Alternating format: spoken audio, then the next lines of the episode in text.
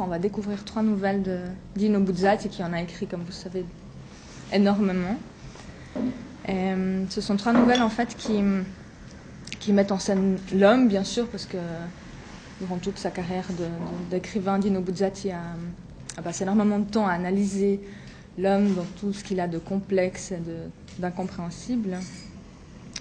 Et dans ces trois nouvelles, il le met face au fait que finalement il appartient à un univers beaucoup plus large que sa seule personne. Euh, dans cet univers, il y a aussi bien sûr des animaux, mais ils ne se comprennent pas toujours en fait. Animaux et hommes ont de la peine à communiquer finalement. On va voir un peu peut-être pourquoi. Voilà. Mais commençons par le commencement avec la création qui en italien donne la creazione. Le Tout-Puissant avait déjà construit l'univers, disposant avec une irrégularité fantaisiste les étoiles, les nébuleuses, les planètes, les comètes. Et il était en train de contempler ce spectacle avec une certaine complaisance quand un des innombrables ingénieurs projecteurs à qui il avait confié la réalisation de son grand projet s'approcha d'un air très affairé. C'était l'esprit Odnum, un des plus intelligents et des plus dynamiques de la nouvelle vague des anges. N'allez surtout pas penser qu'il avait des ailes et une tunique blanche. Les ailes et la tunique sont une invention des peintres de l'ancien temps, qui trouvaient que c'était bien pratique sur le plan décoratif. Tu désires quelque chose lui demanda le Créateur avec bienveillance. Oui, Seigneur, répondit l'esprit architecte. Avant que tu n'apposes le mot fin à ton œuvre merveilleuse et que tu ne lui donnes ta bénédiction, je voudrais te faire voir un petit projet auquel nous avons pensé avec quelques jeunes collègues. Ou quelque chose de très secondaire, une vétie comparée à tout le reste, un détail, mais qui nous a quand même semblé intéressant. Et d'un porte-document qu'il portait à la main, il tira une feuille où était dessinée une espèce de sphère. Fais voir, dit le Tout-Puissant, qui naturellement connaissait déjà tout du projet, mais faisait semblant de l'ignorer et simulait la curiosité afin que ses meilleurs architectes en ressentissent un plus grand plaisir. Le plan était très précis et portait toutes les cotes souhaitables. Voyons, qu'est-ce que cela peut bien être dit le Créateur poursuivant sa feinte diplomatique. On dirait une planète, mais nous en avons déjà construit des milliards et des milliards. Faut-il vraiment en faire encore une, et de dimension aussi restreinte de surcroît? Il s'agit en effet d'une petite planète, confirma l'ange architecte. Mais contrairement aux autres milliards de planètes, celle-ci présente des caractéristiques particulières. Et il expliqua comment ils avaient pensé la faire tourner autour d'une étoile à une distance telle qu'elle recevrait de la chaleur, mais pas trop. Et il énuméra les éléments du devis avec leurs quantités respectives et leur prix de revient. Dans quel but tout cela Eh bien, toutes ces conditions préalables étant réalisées, il se produirait sur ce globe minuscule un phénomène très curieux et amusant la vie. Il était évident que le Créateur n'avait pas besoin d'explications complémentaires. Il en savait plus long à lui tout seul que tous les anges architectes, anges contremaîtres et anges maçons rassemblés. Il sourit.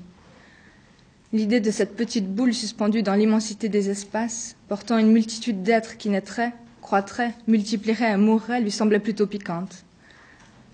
Naturellement, parce que même si ce projet avait été élaboré par l'esprit Odnum et ses collaborateurs, en fin de compte, il provenait toujours de lui, origine première de toute chose. Devant l'accueil bienveillant, L'ange architecte prit de l'assurance et lança un coup de sifflet strident, qui fit accourir sur le champ des milliers, mais que dis-je, des milliers, des centaines de milliers, peut-être des millions d'autres esprits. À cette vue, le Créateur fut effrayé sur le moment.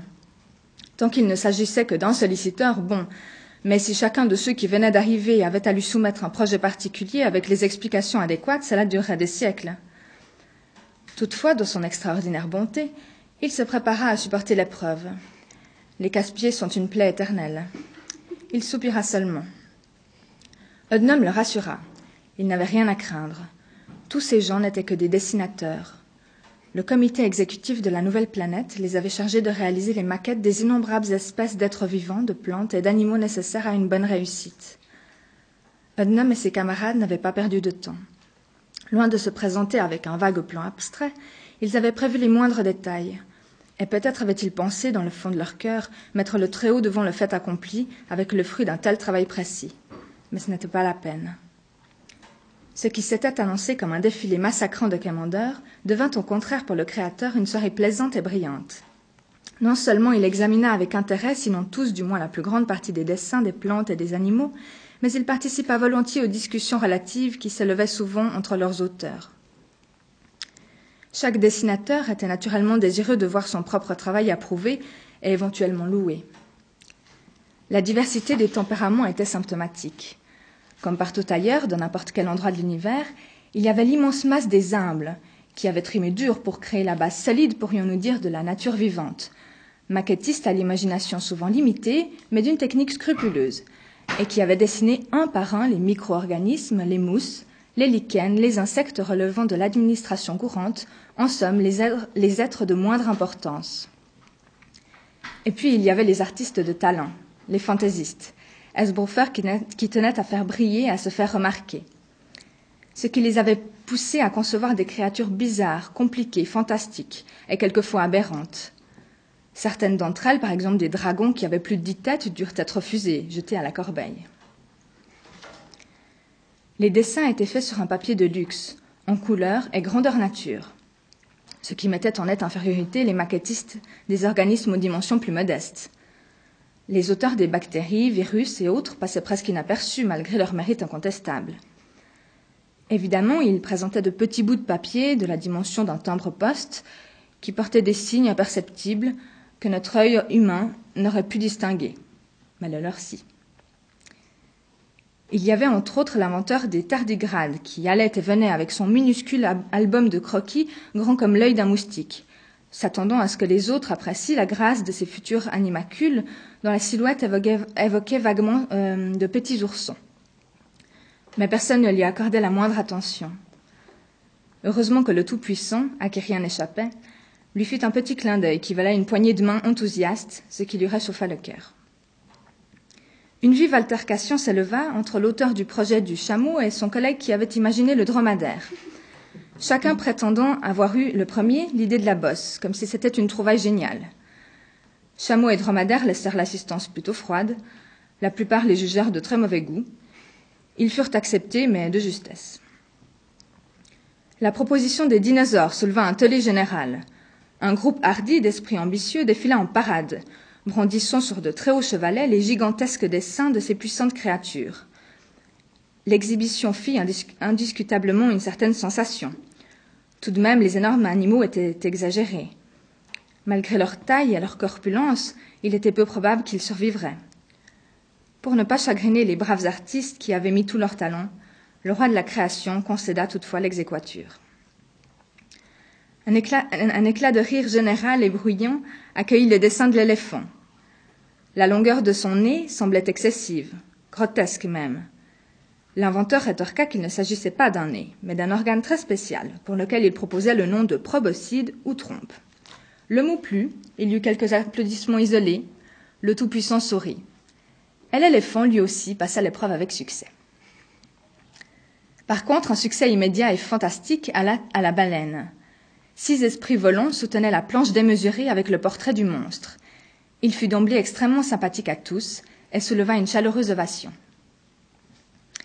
Mais comment se souvenir de tous les épisodes de cette interminable revue? Parmi les clous les plus remarquables, nous pouvons citer certains grands papillons aux vives couleurs, le serpent boa, le séquoia, l'archéoptérix, le pont, le chien, la rose et la puce on s'accorda à l'unanimité pour prédire un long et brillant avenir à ces trois derniers personnages. Pendant ce temps, au milieu de toute cette foule d'esprits qui se pressaient et se bousculaient autour du Tout-Puissant, assoiffés de louanges, un solitaire allait et venait, un rouleau sous le bras, un portant fâcheux ô combien assommant. Il avait un visage intelligent, cela oui, on ne pouvait pas le nier. Mais une telle opiniâtreté, une vingtaine de fois au moins, il chercha à se faufiler au premier rang, à coups de coude, pour attirer l'attention du Seigneur mais sa véhémence orgueilleuse agaçait, et ses collègues, feignant de l'ignorer, le repoussaient en arrière. Il fallait autre chose pour les décourager, et Haydon, il réussit finalement à parvenir au pied du Créateur, et avant que ses compagnons aient eu le temps de l'en empêcher, il déploya le rouleau, offrant au regard divin le fruit de son talent. Les dessins représentaient un animal dont l'aspect était vraiment désagréable, pour ne pas dire répugnant, mais qui frappait toutefois parce que totalement différent de tout ce qu'on avait vu jusqu'alors. D'un côté était représenté le mâle, de l'autre la femelle.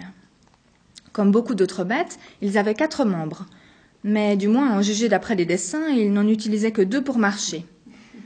Pas de poils, si ce n'est quelques touffes, ça et là, spécialement sur la tête, comme une crinière. Les deux membres antérieurs pondouillaient sur les côtés d'une façon un peu ridicule. Le museau ressemblait à celui des singes qui avaient déjà été soumis avec succès à l'examen. La silhouette n'était plus fine, harmonieuse et galbée comme celle des oiseaux, des poissons, des coléoptères, mais dégingandée, gauche et dans un certain sens indécise, comme si le dessinateur, au moment critique, s'était senti découragé et fatigué. Le Tout-Puissant jeta un coup d'œil. On ne peut pas dire que ce soit bien beau, observa-t-il, en adoucissant par l'amabilité du ton la sévérité de son jugement. Mais peut-être cet animal a-t-il quelque utilité particulière? Oui, ô Seigneur, confirma l'important. Il s'agit, modestie mise à part, d'une invention formidable. Ceci serait l'homme et cela la femme. Indépendamment de l'aspect physique qui, je l'admets, est discutable, j'ai cherché à les faire de telle façon qu'ils soient, pardonnez-moi ma hardiesse, à ta ressemblance au Très-Haut. Ce sera dans toute la création le seul être doué de raison, l'unique qui pourra se rendre compte de ton existence, l'unique qui sera adoré. En ton honneur, il bâtira des temples grandioses et il livrera des guerres terriblement meurtrières. Aïe, aïe, aïe. Tu veux dire que ce serait un intellectuel, fil tout-puissant. Fais-moi confiance, mon fils, non, pas d'intellectuel. L'univers en est exempt par chance jusqu'à présent, et j'espère qu'il restera tel jusqu'à la fin des millénaires. Je ne nie pas, mon garçon, que ton invention soit ingénieuse. Mais peux-tu m'assurer de son éventuelle réussite Que cet être que tu as imaginé soit doué de qualités exceptionnelles, c'est possible, mais à en juger d'après sa mine, il m'a tout l'air d'être une source d'embêtement à n'en plus finir. Cependant, je dois dire que j'ai pris plaisir à constater ton habileté. Je serais même heureux de te remettre une médaille. Mais je crois prudent que tu renonces à ton projet. Ce type-là, si je lui donnais un ton soit peu de mou, serait bien capable un jour ou l'autre de nous manigancer les pires ennuis. Non, non, laissons tomber. Et il le congédia d'un geste paternel. L'inventeur de l'homme s'en alla, en rechignant, sous les sourires discrètement narquois de ses confrères à vouloir trop bien faire. Puis vint le tour de l'auteur du projet des tétraoïnides. La journée avait été mémorable et heureuse. Comme toutes les grandes heures faites d'espoir, d'attente, de choses belles sur le point de se produire, mais qui ne sont pas encore. Comme toutes les heures de jeunesse. La terre allait naître, avec ses merveilles bonnes et cruelles, béatitudes et angoisses, amour et mort. Le mille-pattes, le chêne, le ver solitaire, l'aigle, l'icnemon, la gazelle, le rhododendron, le lion. L'opportun allait et venait encore, infatigable, et haut tellement ennuyeux avec son porte-document. Il regardait sans cesse là-haut, quêtant dans la pupille du maître un signe de contre-ordre. Les sujets préférés étaient pourtant tout différents. Faucon et Paramécie, Armadie et Timbergie, Staphylocoque et Potocarpe, Cyclopide et Iganodon jusqu'au moment où la terre fut remplie de créatures adorables et odieuses, douces et sauvages, horribles, insignifiantes, très belles. Un bruissement de fermentation, de palpitations, de gémissements, de ululements et de chants allait naître des forêts et des mers. La nuit descendait. Les dessinateurs, ayant obtenu le suprême accord, s'en étaient allés, satisfaits, qui d'un côté, qui d'un autre. Un peu las, le sublime se retrouva seul dans les immensités qui se peuplaient d'étoiles. Il allait s'endormir en paix. Il sentit qu'on tirait doucement le bord de son manteau. Il ouvrit les yeux, abaissa son regard et vit cet opportun qui retournait à la charge. Il avait de nouveau déroulé son dessin et le fixait avec des yeux implorants. L'homme. Quelle idée folle, quel dangereux caprice. Mais dans le fond, quel jeu fascinant, quelle terrible tentation. Après tout, peut-être cela en valait-il la peine. Bah, advienne que pourra. Et puis, en période de création, on pouvait bien se montrer optimiste. Allons, donne-moi ça, dit le Tout-Puissant, saisissant le fatal projet. Et il y apposa sa signature.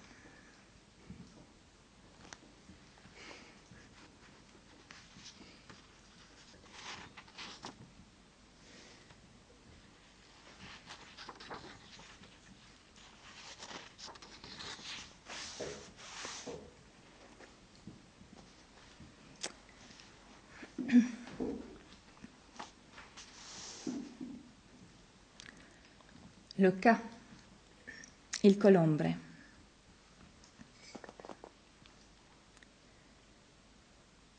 Quand Stefano Roy eut douze ans, il demanda comme cadeau à son père, qui était capitaine au long cours et maître d'un beau voilier, de l'emmener à bord avec lui.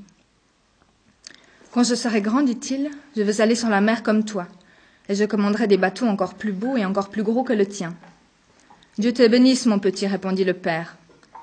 Et comme son bâtiment devait justement appareiller ce jour-là, il emmena le garçon à bord avec lui.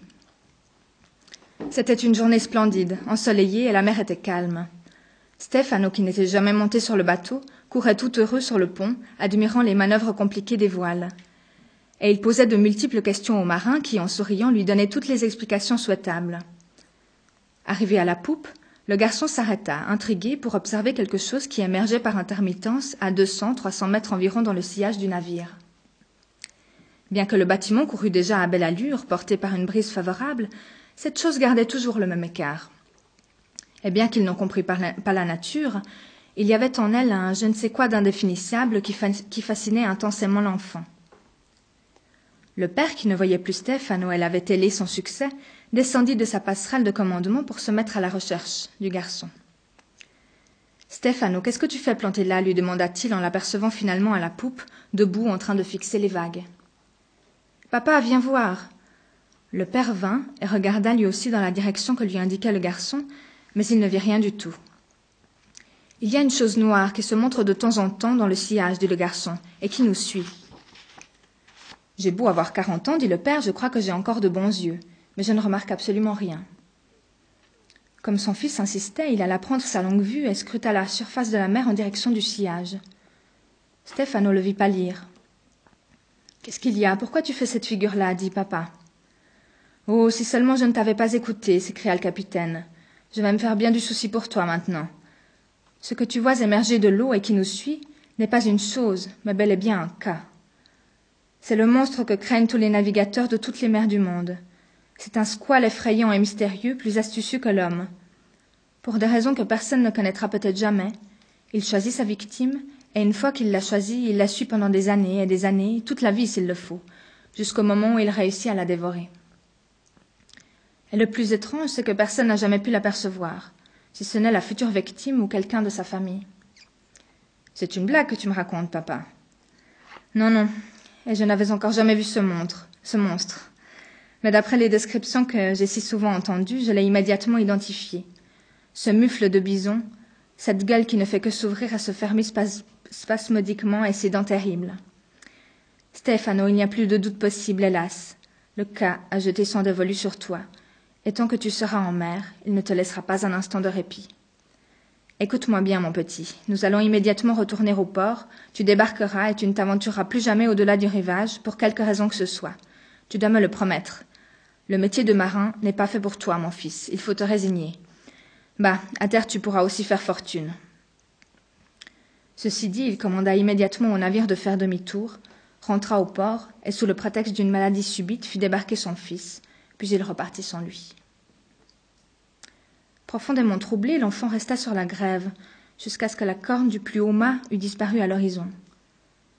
À distance, il apercevait un petit point noir, il apercevait un petit point noir qui effleurait de temps en temps. C'était son cas qui croisait lentement de long en large et qui l'attendait avec obstination.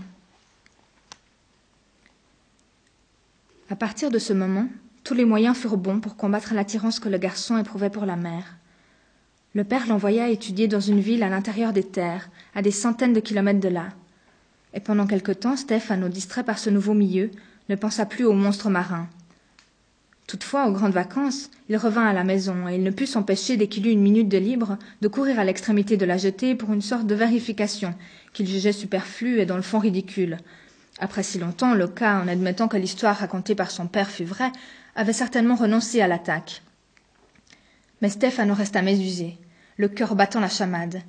À deux trois cents mètres du môle, en haute mer, le sinistre animal croisait lentement, sortant la tête de l'eau de temps à autre, et regardant vers, le rivage comme pour voir si Stéphano venait enfin. C'est alors que la pensée de cette créature hostile, qui l'attendait jour et nuit, devint pour Stéphano une obsession secrète. Dans la cité lointaine, Il lui arrivait maintenant de se réveiller en pleine nuit avec inquiétude. Il était en lieu sûr, oui, des centaines et des centaines de kilomètres le séparaient du cas. Et pourtant il savait qu'au-delà des montagnes, au-delà des bois, au-delà des plaines, le squale continuait à l'attendre. Même s'il était allé vivre dans le, dans le continent le plus lointain, le cas l'aurait guetté du lagon le plus proche avec cette obstination inexorable des instruments du destin.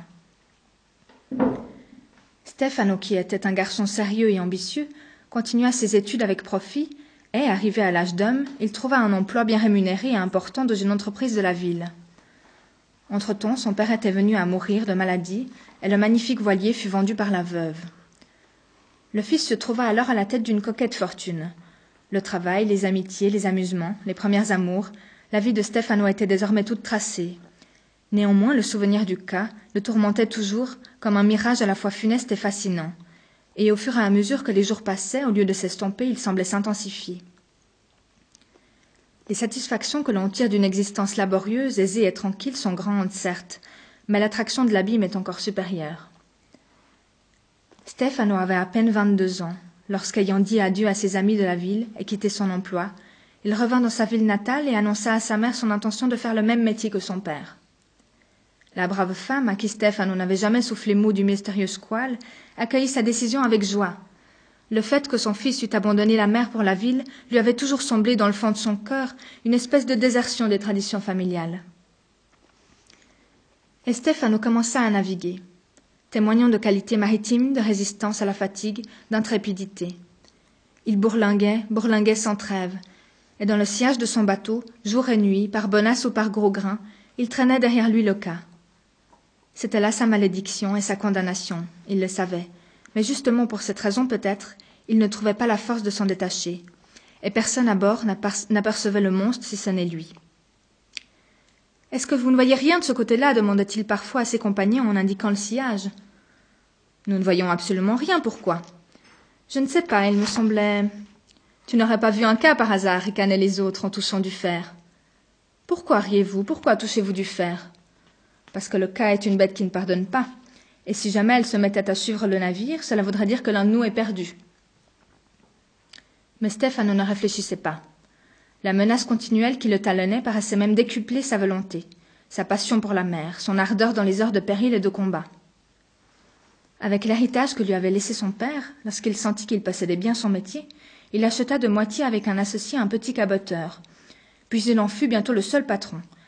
Et par la suite, grâce à une série d'expéditions chanceuses, il put acheter un vrai cargo, visant toujours plus ambitieusement de l'avant. Mais les succès et les millions n'arrivaient pas à, chasser de son esprit cette obsession continuelle, et il ne songea pas une seconde à vendre le bateau et à cesser de naviguer pour se lancer dans d'autres entreprises. Naviguer, naviguer, c'était son unique pensée, à peine avait-il touché terre dans quelque port, après de longs mois de mer, que l'impatience le poussait à repartir. Il savait que le cas l'attendait au large et que le cas était synonyme de désastre. Rien à faire. Une impulsion irrépressible l'attirait sans trêve d'un océan à un autre. Jusqu'au jour où, soudain, Stéphano prit conscience qu'il était devenu vieux, très vieux. Et personne de son entourage ne pouvait s'expliquer pourquoi, riche comme il était, il n'abandonnait pas enfin cette satanée existence de marin.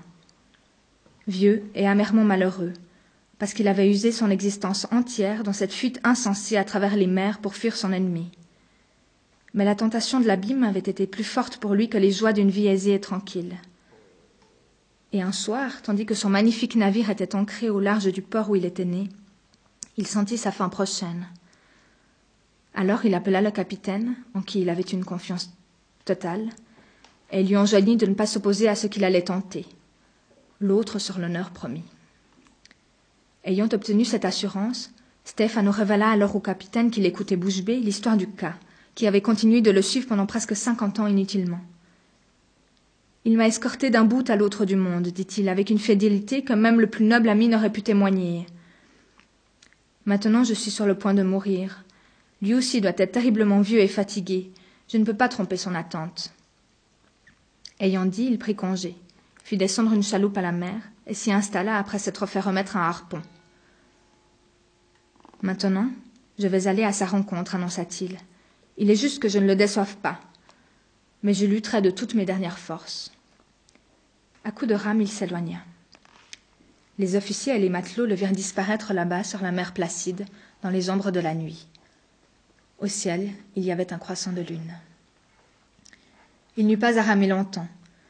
Tout à coup, le, le mufle hideux du cas émergea contre la barque. Je me suis décidé à venir à toi, dit Stefano, et maintenant à nous deux. Alors, rassemblant ses dernières forces, il brandit le harpon pour frapper. Bouh mugit d'une voix suppliante le cas. Quel long chemin j'ai dû parcourir pour te trouver. Moi aussi je suis recrue de fatigue. Ce que tu as pu me faire nager, et toi qui fuyais, fuyais, dire que tu n'as jamais rien compris. Compris quoi dit Stefano piqué.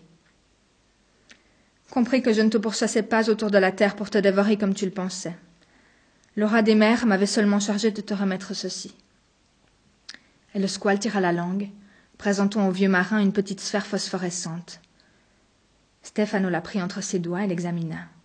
C'était une perle d'une taille phénoménale, et il reconnut alors la fameuse perle de la mer qui donne à celui qui la possède fortune, puissance, amour et paix de l'âme. Mais il était trop tard désormais. Hélas, dit-il en hochant la tête tristement, quelle pitié. J'ai seulement réussi à gâcher mon existence et la tienne. Adieu, mon pauvre homme, répondit le cas et il plongea à jamais dans les eaux noires. Deux mois plus tard, poussée par le ressac, une petite chaloupe s'échoua sur un écueil abrupt. Elle fut aperçue par quelques pêcheurs qui, intrigués, s'en approchèrent. Dans la barque, un squelette blanchi était assis. Entre ses phalanges minces, il serrait un petit galet arrondi. Le cas est un poisson de très grande taille, affreux à voir et extrêmement rare.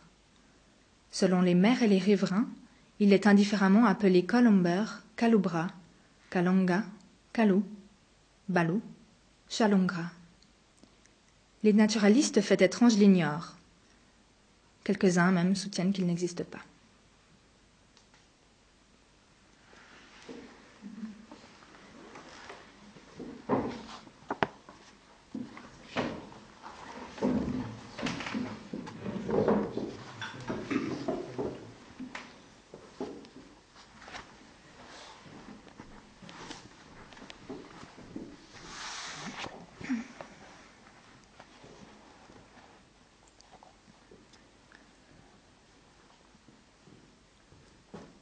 Douce nuit. Dolce notte.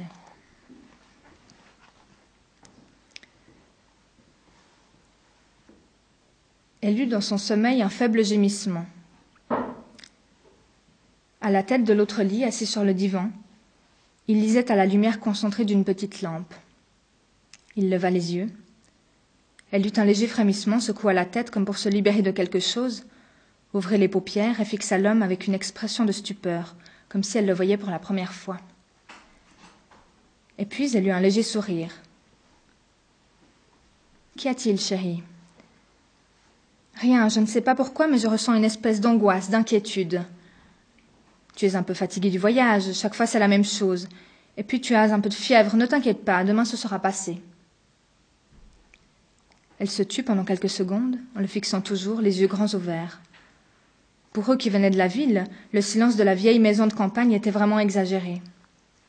Un tel bloc hermétique de silence qui semblait qu'une atteinte y fût cachée, comme si les murs, les poutres, les meubles, tout retenait leur respiration. Et puis elle dit paisible.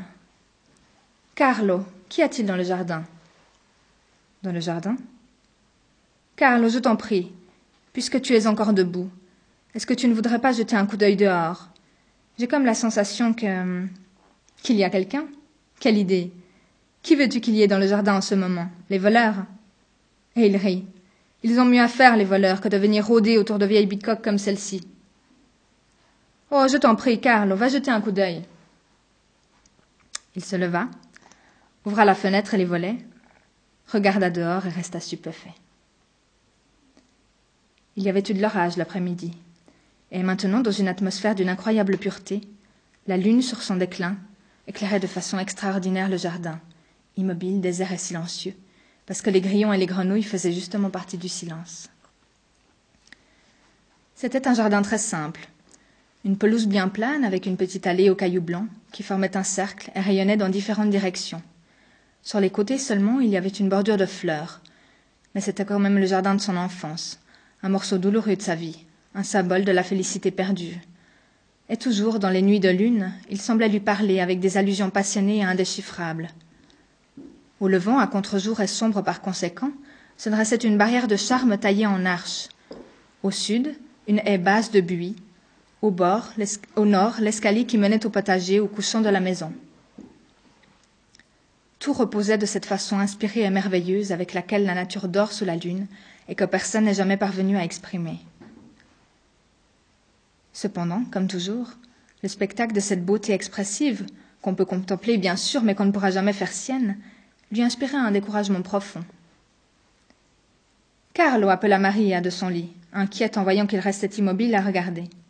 Qui est là? Il referma la fenêtre, laissant les volets ouverts, et il se retourna. Personne, ma chérie. Il y a une lune formidable. Je n'ai jamais vu une semblable paix. Il reprit son livre et retourna s'asseoir sur le divan. Il était onze heures dix. À ce moment précis, à l'extrémité sud-est du jardin, dans l'ombre projetée par les charmes, le couvercle d'une trappe dissimulée dans l'arbre commença à se soulever doucement, par à coups se déplaçant de côté et libérant l'ouverture d'une étroite galerie qui se perdait sous terre. D'un bond, un être trapu et noirâtre en déboucha, et se mit à courir frénétiquement en zigzag. Suspendu à une tige, un bébé sauterelle reposait heureux. Son tendre abdomen vert palpitait gracieusement au rythme de sa respiration. Les crochets de l'araignée noire se plongèrent avec rage dans le thorax et le déchirèrent. Le petit corps se contorsionna, détendant ses longues pattes postérieures une seule fois. Déjà les horribles crocs avaient arraché la tête, et maintenant ils fouillaient dans le ventre. Des morsures jaillit le suc abdominal que l'assassin se mit à lécher avidement. Tout à la volupté démoniaque de son repas, il n'aperçut pas à temps une gigantesque silhouette sombre qui s'approchait de lui par derrière. Serrant encore sa victime entre ses pattes, l'araignée noire disparut à jamais entre les mâchoires du crapaud. Mais tout dans le jardin était poésie et calme divin. Une seringue empoisonnée s'enfonça dans la pulpe tendre d'un escargot qui s'acheminait vers le jardin potager. Il réussit à parcourir encore deux, trois centimètres, avec la tête qui lui tournait, et puis il s'aperçut que son pied ne lui abaissait plus, et il comprit qu'il était perdu. Bien que sa conscience fût obscurcie, il sentit les mandibules de la larve assaillante qui déchiquetait furieusement les morceaux de sa chair, creusant d'atroces cavernes dans son beau corps gras et élastique dont il était si fier dans la dernière palpitation de son ignominieuse agonie, il eut encore le temps de remarquer, avec une lueur de réconfort, que la larve maudite avait été harponnée par une araignée loup et la série en un éclair. Un peu plus loin, tendre. Avec sa lanterne allumée par intermittence au maximum, une luciole tournoyait autour de la lumière fixe d'une appétissante petite femelle, languissamment étendue sur une feuille. Oui ou non? Oui ou non? Il s'approcha d'elle, tenta une caresse, elle se laissa faire. L'orgasme de l'amour lui fit oublier à quel point un pré pouvait être infernal une nuit de lune. Au moment même où il embrassait sa compagne, un scarabée doré d'un seul coup l'éventra irrévocablement, le fendant de bout en bout. Son petit fanal continuait à palpiter en pleurant oui ou non, que son assaillant l'avait déjà à moitié englouti. À ce moment-là, il y eut un tumulte sauvage à un demi-mètre de, de distance à peine, mais tout se régla en quelques secondes. Quelque chose d'énorme et de doux tomba comme la foudre d'en haut. Le crapaud sentit un souffle fatal dans son dos. Il chercha à se retourner, mais il se balançait déjà dans l'air entre les serres d'un vieux hibou. En regardant, on ne voyait rien. Tout dans le jardin était poésie et divine tranquillité. La kermesse de la mort avait commencé au crépuscule. Maintenant, elle était au paroxysme de la frénésie. Elle continuerait jusqu'à l'aube. Partout ce n'était que massacre, supplice, tuerie. Des scalpels défonçaient des crânes, des crochets brisaient des jambes, fouillaient dans les viscères, des tenailles soulevaient les écailles, des poinçons, des poinçons s'enfonçaient, des dents trituraient, des aiguilles inoculaient des poisons et des anesthésiques, des filets emprisonnaient, des sucs érosifs liquéfiaient des esclaves encore vivants. Depuis les minuscules habitants des mousses, les rotifères, les tardigrades, les amibes, les técamides jusqu'aux larves, aux araignées, aux scarabées, aux mille pattes, oui, oui, jusqu'aux orvets, aux scorpions, aux crapauds, aux taupes, aux hiboux. L'armée sans fin des assassins de grands chemins se déchaînait dans le carnage tuant, torturant, déchirant, éventrant, dévorant. Comme si, dans une grande ville, Chaque nuit, des dizaines de milliers de malandrins assoiffés de sang et armés jusqu'aux dents sortaient de leurs tanières, pénétraient dans les maisons et égorgeaient les gens pendant leur sommeil. Là-bas, dans le fond, le carousel des grillons vient de se taire à l'improviste, gobé méchamment par une taupe. Près de la haie, la petite lampe de la luciole broyée par la dent d'un scarabée s'éteint. Le chant de la rainette, étouffé par une couleuvre, devient un sanglot. Et le petit papillon ne revient plus battre contre les vitres de la fenêtre éclairée, les ailes douloureusement froissées, il se contorsionne prisonnier dans l'estomac d'une chauve-souris. Terreur, angoisse, déchirement, agonie, mort pour mille et mille autres créatures de Dieu, voilà ce qu'est le sommeil nocturne d'un jardin de trente mètres sur vingt. Et c'est la même chose dans la campagne environnante. Et c'est toujours la même chose au-delà des montagnes aux reflets vitreux sous la lune, pâle et mystérieuse. Et dans le monde entier, c'est la même chose, partout, à peine descend la nuit, extermination, anéantissement et carnage. Et quand la nuit se dissipe et que le soleil apparaît, un autre carnage commence, avec d'autres assassins de grand chemin, mais d'une égale férocité. Il en a toujours été ainsi, depuis l'origine des temps, et il en sera de même pendant des siècles jusqu'à la fin du monde. Marie s'agite dans son lit, avec de petits grognements incompréhensibles. Et puis de nouveau elle écarquille les yeux épouvantée. Carlo, si tu savais quel terrible cauchemar je viens de faire. J'ai rêvé que là, dehors, dans le jardin, on était en train d'assassiner quelqu'un. Allons, tranquillise-toi un peu, ma chérie. Je vais venir me coucher, moi aussi. Carlo, ne te moque pas de moi. J'ai encore cette étrange sensation, je ne sais pas, moi, c'est comme si dehors, dans le jardin, il se passait quelque chose. Qu'est-ce que tu vas penser là? Ne me dis pas non, Carlo, je t'en prie. Je voudrais tant que tu donnes un coup d'œil dehors. Il secoue la tête et sourit. Il se lève, ouvre la fenêtre et regarde. Le monde repose dans une immense quiétude, inondé par la lumière de la lune. Encore cette sensation d'enchantement, encore cette mystérieuse langueur. Dors tranquille, mon amour. Il n'y a pas âme qui vive dehors. Je n'ai jamais vu une telle paix.